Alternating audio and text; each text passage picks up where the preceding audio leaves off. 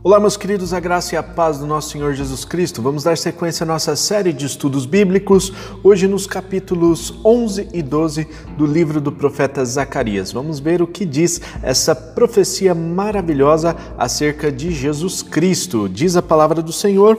Abra suas portas, ó Líbano, para que o fogo devore os seus cedros. Agonize, ó pinheiro, porque o cedro caiu e as majestosas árvores foram devastadas. Agonizem carvalhos de Bazã, pois a floresta densa está sendo derrubada. Ouçam o gemido dos pastores, os seus formosos pastos foram devastados. Ouçam o rugido dos leões, pois a rica floresta do Jordão foi destruída. Assim diz o Senhor, meu Deus: pastorei o rebanho destinado à matança, porque os seus compradores o matam e ninguém os castiga. Aqueles que o vendem dizem: Bendito seja o Senhor, estou rico. Nem os próprios pastores poupam o rebanho, por isso não pouparei mais os habitantes desta, desta terra, diz o Senhor. Entregarei cada um ao seu próximo e ao seu rei. Eles acabarão com a terra e eu não livrarei ninguém das suas mãos. Eu me tornei pastor do rebanho destinado à matança, os oprimidos do rebanho. Então peguei duas varas e chamei a uma favor e a outra união, e com elas pastoreei o rebanho. Em um só mês eu me livrei dos três pastores, porque eu me cansei deles e o rebanho me detestava. Então eu disse: Não serei o pastor de vocês. Morram os que estão morrendo, pereçam os que estão perecendo, e as que sobrarem comam a carne umas das outras. Então peguei a vara chamada favor e a quebrei, cancelando a aliança que tinha feito com todas as nações. Foi cancelada na naquele dia, e assim os aflitos do rebanho que estavam me olhando e entenderam que essa palavra era do Senhor. Eu lhes disse: se acharem melhor assim, paguem-me, se não me se não, não me paguem. Então eles me pagaram 30 moedas de prata.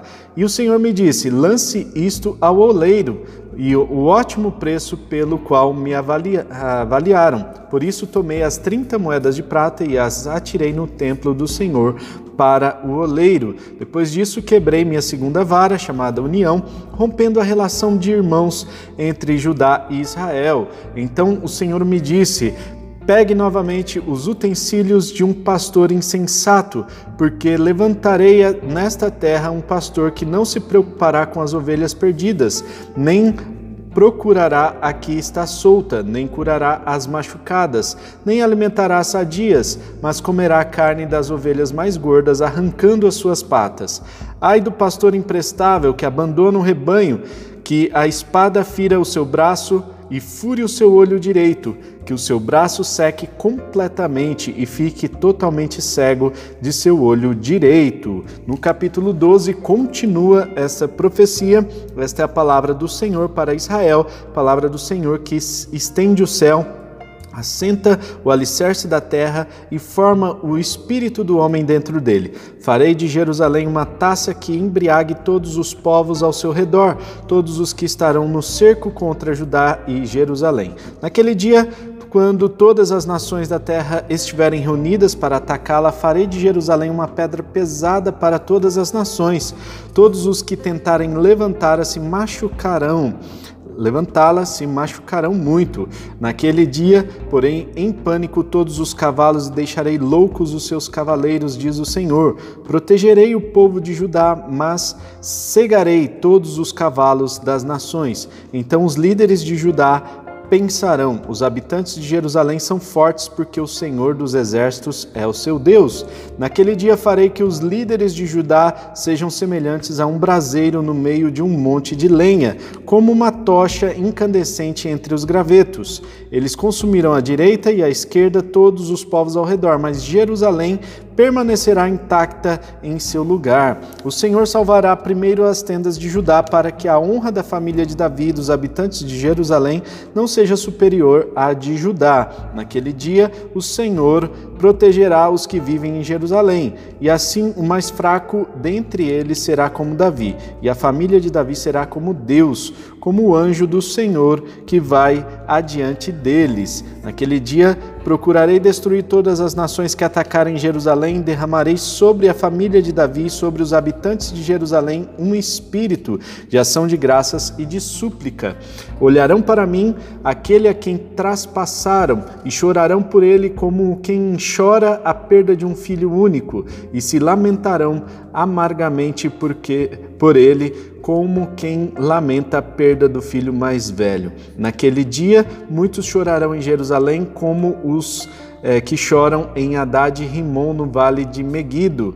O, todo o país chorará separadamente cada família com suas mulheres chorará. A família de Davi com suas mulheres, a família de Natã com suas mulheres, a família de Levi com suas mulheres, a família de Simei com suas mulheres e todas as demais famílias com as suas mulheres.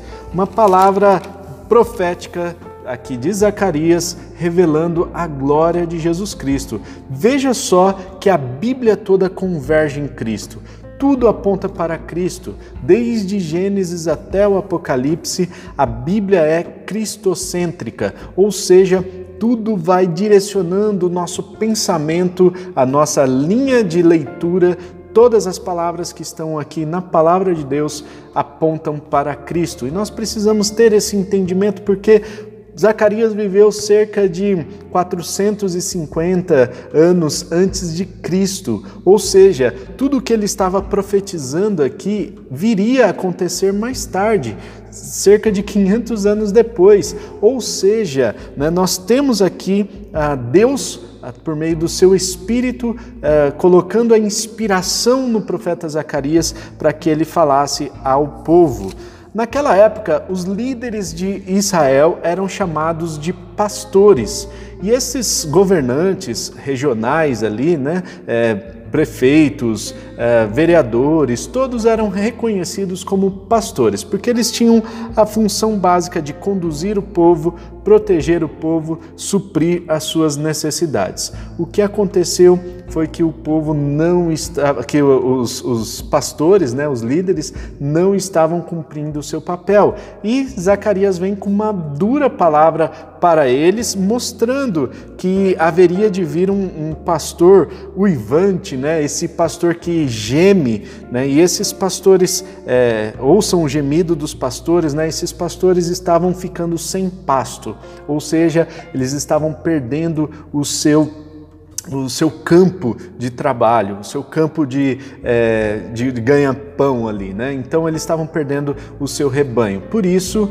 né, os líderes estavam perdendo a sua posição. Israel seria destruída na forma política, né? Então não teria mais esses líderes conforme a palavra do Senhor estava aqui Uh, declarando no livro do profeta Zacarias.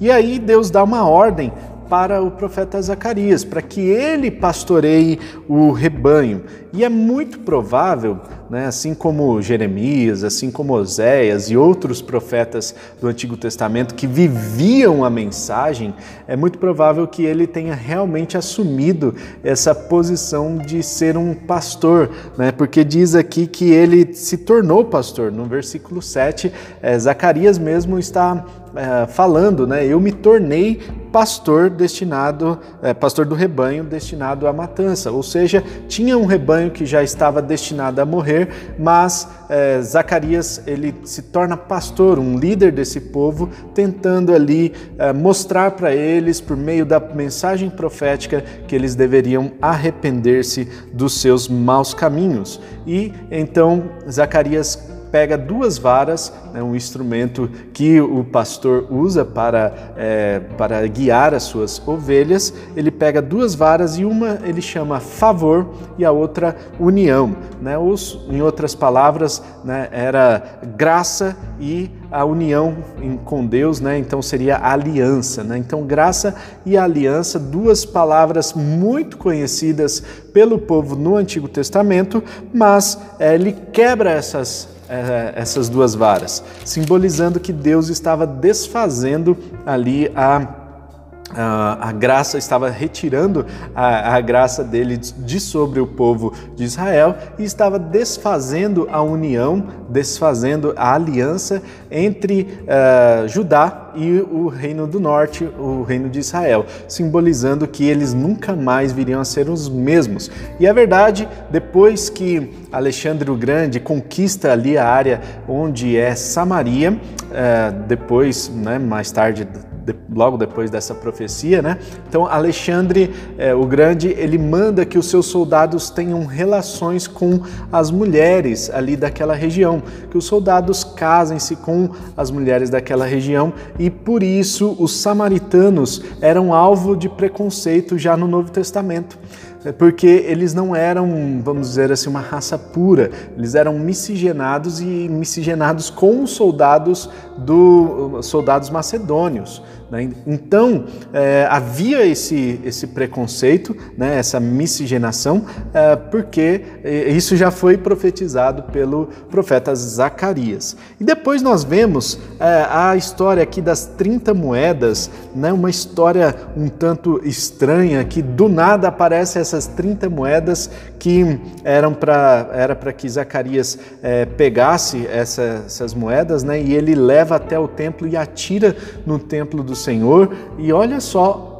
qual é a semelhança aqui né, do, dessa história, dessa profecia com uh, o Novo Testamento, né? O que, que isso tem a ver com Jesus Cristo?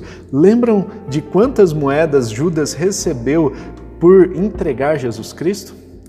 Exatamente 30 moedas. Era o preço de um escravo naquela época. Vejam que o preço não mudou muita coisa não, né? Mas Zacarias já havia profetizado, Judas Iscariotes, ele vende a informação onde Jesus Cristo estava aos é, aqueles soldados, aqueles judeus que estavam perseguindo a Jesus Cristo por 30 moedas. Depois ele se arrepende, ele leva aquelas 30 moedas para o sumo sacerdote e joga essas moedas ali no, no, na frente do templo.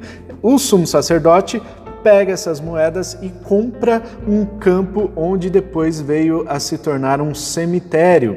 E esse cemitério é, ficou famoso né, por ser é, então um cemitério que foi comprado com essas 30 moedas por, é, dadas por, por Judas, devolvidas por Judas ao sumo sacerdote. Irmãos, vejam só como o Antigo Testamento aponta para Cristo, como Zacarias foi usado para ser um mensageiro daquilo que viria a acontecer cerca de 500 anos mais tarde, né? E ai dos pastores, né, daquele pastor imprestável, claro que aqui está é, tá falando de uma figura representando toda a liderança de Israel, e eu quero chamar a atenção dos irmãos para a ideia de que é, nós não devemos confiar no, no, na liderança, é, no pastor terreno, porque aqui a, a ideia é que nenhum pastor ele vai suprir aquilo que Deus é para nós e Deus é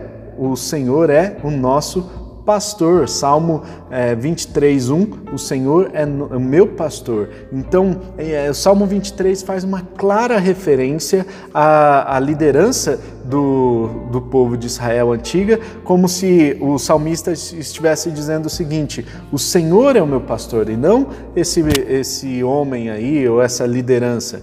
Né? Isso é, a gente precisa ter muito claro, sabe? Nós estamos vivendo num tempo de polarização né, entre. É, política, né? E os, uns que gostam de um lado, outros que gostam de outro. E o salmista diz: O Senhor é o meu pastor, o Senhor é o meu presidente, o Senhor é o meu governante, o Senhor é quem domina a minha vida. Nós precisamos ter isso em mente para que possamos viver esse reino que é um reino diferente do reino terreno que nós é, estamos aqui nesse mundo, né? Um reino espiritual. Depois, no capítulo 12, vemos o início do, no início do texto aqui, Zacarias reconhecendo a soberania eh, de Deus, mas dizendo que eh, Jerusalém seria atacada, mas seria protegida. Né? Deus, então, estava protegendo a terra de de Jerusalém, a terra de Judá, e vemos aqui um início de um processo de purificação.